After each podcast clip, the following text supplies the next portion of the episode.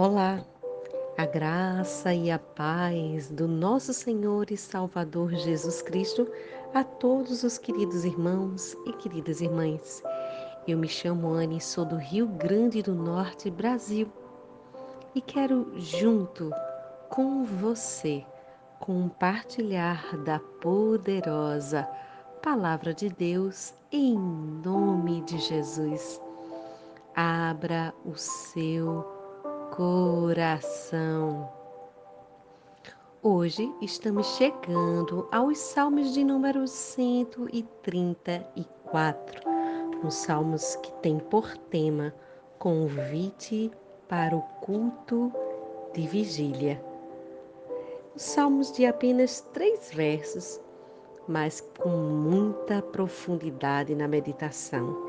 Acompanhe comigo a meditação e logo depois uma oração por você. Vinde, bendizei o Senhor, vós todos servos do Senhor, que permaneceis servindo durante a noite na casa do Senhor. Erguei as vossas mãos para o santuário e bendizer o Senhor de Sião. Te abençoe o Senhor que fez o céu e a terra. Amém.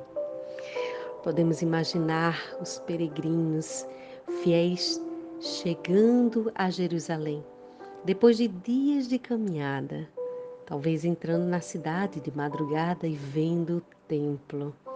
Palavras que encontramos aqui no Salmo 134 o menor dos 15 salmos de romagem. Esses salmos é uma memória dos lábios dos adoradores. Uma outra possibilidade é que esses salmos tenham sido usados na despedida depois de participar da festa da cidade, viajantes partindo da cidade de madrugada podem ter olhado para o templo e cantado os primeiros dois versos para os levitas que serviam no santuário. Judeus de todas as tribos de Israel viajavam para Jerusalém para participar das principais festas religiosas. No sistema sacerdotal que Deus estabeleceu para este povo depois da libertação dos hebreus da escravidão egípcia, a adoração de todas as outras tribos dependia do trabalho dos sacerdotes e outros levitas que eram encarregados com os serviços sagrados. Seja quando chegaram à cidade ou quando começaram suas longas viagens de volta para suas casas, os israelitas dirigiam seu louvor ao Senhor. Intermediários aqui que existiam na época eram os sacerdotes que foram auxiliados por outros homens que eram da tribo de Levi. Assim, as palavras dos primeiros dois versos desse salmo seriam expressões de adoração para Deus por meio dos seus servos, ou sacerdotes ou homens que auxiliavam este lindo trabalho. A mensagem é totalmente vertical. Seres humanos olhando para cima e dando a honra para o Senhor, cujo nome aparece quatro vezes nos dois primeiros versos. Sendo um salmo de chegada ou de saída, é provável que o terceiro verso tenha sido a resposta dos servos no templo, uma forma de bênção sacerdotal para os israelitas que adoravam em Jerusalém. Quando diz de Sião, te abençoe o Senhor que fez o céu e a terra. Este pequeno salmos pode ter uma versão reduzida da bênção tradicional de três partes que os sacerdotes estendiam ao povo de Israel. Está escrita essa bênção sacerdotal em Números 6, do 24 ao 26, que diz: o Senhor te abençoe e te guarde. O Senhor faça resplandecer o rosto sobre ti e tenha misericórdia de ti. O Senhor sobre ti levante o teu rosto e te dê a paz. O próprio Deus revelou essa fórmula de bênção por meio de Moisés aos sacerdotes de Israel, aqui nesse texto em Números. Ele prometeu ouvir a petição e abençoar ao seu povo.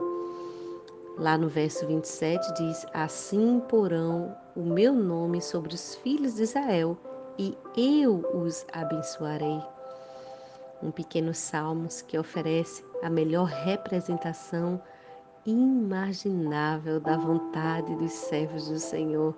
É perfeitamente coerente e o seu foco está sempre em Deus e na honra que ele merece. A mim e a você cabe louvar ao Senhor pessoas comuns que se tornam pessoas especiais encarregadas de uma missão na terra, seja qual for o serviço. No Velho Testamento, no santuário. Hoje, temos uma chamada para ir ao mundo. Ao mesmo tempo que os Salmos mostra a boa vontade dos servos de Deus para com outros adoradores, também remete à invocação do nome do Senhor na bênção sacerdotal e frisa a importância da bondade divina para com os seres humanos, especialmente para aqueles que se dedicam a Deus em adoração fiel. Hoje, óbvio, não temos motivo para viver viajando até Jerusalém para adorar o Senhor dentro de um templo, nem precisamos fazer isso, muito menos precisamos de intermediários, pois Hoje nós somos os sacerdotes do Senhor, eu e você. Assim como a Bíblia também chama a homens e a mulher de noiva do Senhor, pois isso não é um cargo mais, como era no Velho Testamento. Isso é um chamado de Deus para edificarmos a nossa casa sobre a palavra dele ele recebe o sincero louvor dos seus fiéis em qualquer lugar, como ele mesmo esclarece através de Jesus, aquela mulher samaritana. Eu e você podemos honrar o nome do Senhor em qualquer lugar. Nós somos o templo. Aleluia.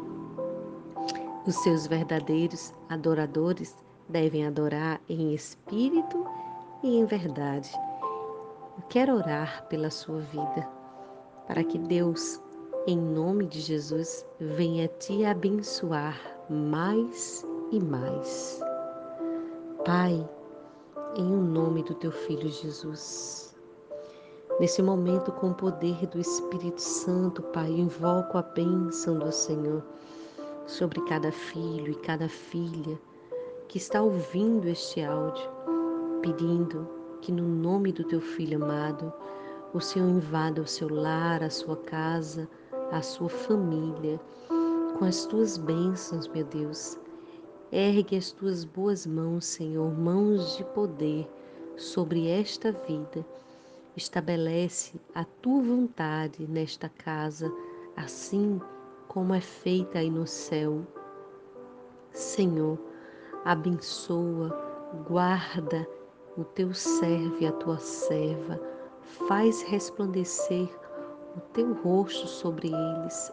Tenha misericórdia deles, Senhor. Levante o rosto deles em nome do Senhor Jesus e dê paz sobre cada lar aqui representado. Leva paz para as nações, a cura para as nações. Senhor, clamamos a Ti e te agradecemos em nome do teu filho Jesus. Amém e amém.